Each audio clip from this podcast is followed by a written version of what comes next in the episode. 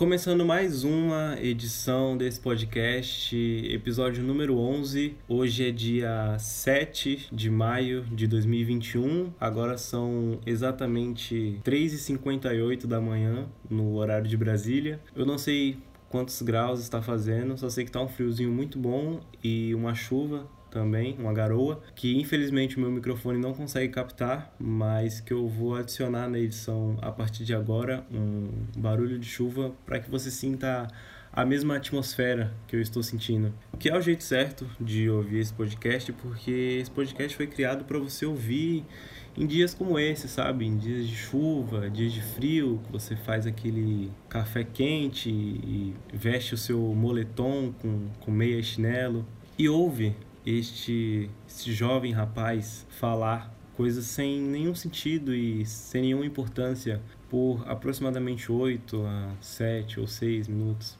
Dito isso, DJ, coloque aí na, na sua vitrola aquela trilha relaxante, chilling, como diriam os, os americanos, para o episódio de hoje começar.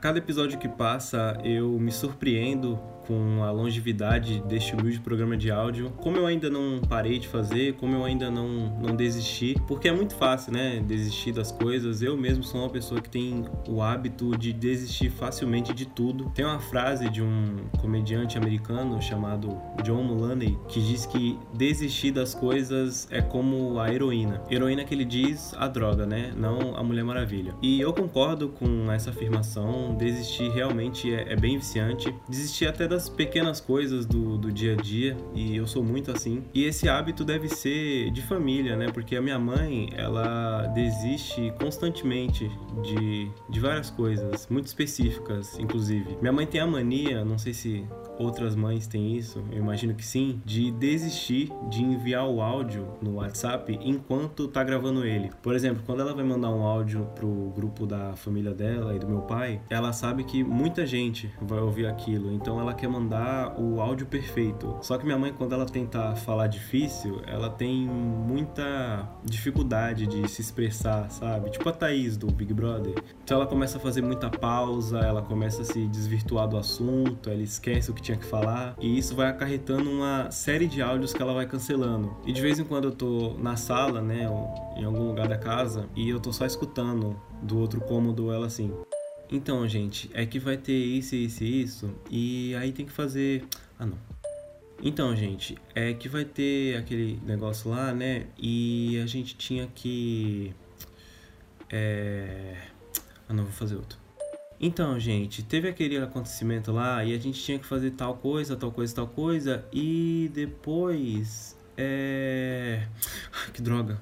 E aí o que eu faço quando eu percebo que isso tá acontecendo? Eu saio da onde eu tô, vou para onde ela tá e fico encarando ela. Sabe aquela expressão do Eduardo Sterblich no Jô, que ele tá com um bigodinho e ele fica encarando a câmera, segurando o riso? É tipo assim. E aí quando ela erra de novo e cancela o quarto áudio seguido, eu dou risada, é óbvio, eu sou ser humano, eu não, consigo segurar. E ela fica assim, muito irritada, e ela começa a gritar, e aí eu saio de perto. E aí dá mais ou menos uns 10 minutos, eu olho o grupo da minha família e ela mandou a mensagem escrita, ela desistiu de mandar o áudio. Um exemplo de como eu desisto fácil das coisas é que por exemplo, eu já assisti todos os primeiros episódios de todo o catálogo de séries da Netflix, mas eu não dou continuidade em nada. A única coisa que eu assisto na Netflix é o catálogo. É basicamente para isso que eu pago a mensalidade. Eu fico lá passando os filmes, passando as séries, sabe? Só rolando para baixo e aí quando eu acho alguma coisa interessante que eu faço eu uso a função que a Netflix disponibiliza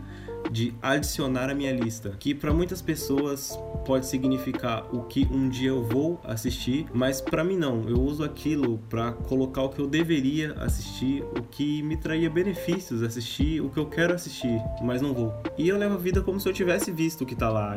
Por isso eu saio adicionando um monte de coisa. Às vezes até coloco uns documentários lá e só de colocar eu já me sinto mais inteligente. Às vezes alguém me pergunta: "Pô, tu viu tal série?" E eu falo: "Claro que vi, mas eu não vi, mas ela tá lá na minha lista". Ou seja, não universo paralelo onde eu sou uma pessoa normal, eu vi. E eu também tenho um problema de esquecer as coisas que eu assisto. Então, ter assistido e não ter assistido, daqui a um ano não vai fazer diferença. É muito mais prático você fingir que fez uma coisa do que realmente fazer. Eu queria poder ter essa função de adicionar a minha lista na minha vida. Imagina eu levantar de manhã, adicionar a minha lista tomar café, adicionar a minha lista fazer exercícios, adicionar a minha lista estudar e depois de adicionar tudo isso à minha lista eu ir dormir. Ou então ir na academia, adicionar a minha lista abdominal, supino, barra, esteira e depois voltar para casa. Às vezes eu até tenho vontade de assistir alguma coisa, daí eu abro minha lista e começo a procurar alguma coisa interessante, mas no final eu sempre coloco alguma coisa que eu já assisti para passar, porque o que você conhece é muito mais confortável. Eu não quero ter que prestar atenção em uma coisa nova, isso é muito cansativo. E ainda corre o risco de eu assistir o filme e no final achar o filme ruim. Então entre perder um tempo da minha vida assistindo um filme e no final correr o risco de descobrir que ele é ruim, eu prefiro muito mais a segurança de assistir um filme que eu já assisti antes,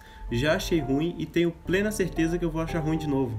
Ou pior, às vezes eu acho algum filme do meu agrado, mas depois eu penso, poxa, esse filme tem duas horas, é muito tempo, vou tentar achar algum filme menor. E aí eu começo a procurar e procurar e procurar, e de repente passou duas horas e eu ainda não escolhi nada. Mas falando desse jeito, parece que eu reclamo de tudo, né? Mas tem coisas que eu gosto, eu gosto de bastante coisa. Eu gosto de assistir desenho, eu gosto de assistir ficção científica, eu gosto de tudo aquilo que foge da realidade. Tem gente que vai elogiar um filme e fala assim: ah, esse filme é muito bom porque ele relata muito bem a vida real e eu não quero a vida real. Se eu quisesse a vida real, eu ia pra rua viver. Eu quero ver animal falante, quero ver adolescente sendo picado por aranha, escalando parede, quero ver Velozes Furiosos, um carro atravessando um prédio. A realidade já é muito cruel, por isso eu quero fugir dela, por isso a gente assiste filme.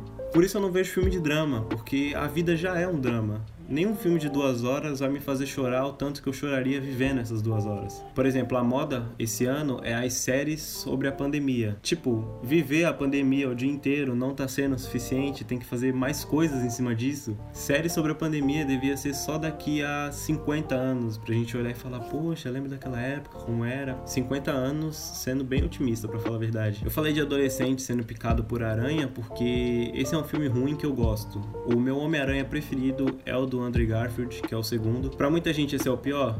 É, mas eu não tô nem aí. É o que eu mais gosto. A gente não manda no coração. E só de muita gente não gostar já me atrai. Eu amo ser do contra. Um pré-requisito básico para mim gostar de uma coisa é as outras pessoas não gostarem dessa coisa. Às vezes eu começo a gostar de uma coisa porque ninguém gosta, e aí do nada todo mundo começa a gostar disso, e eu vou lá e deixo de gostar.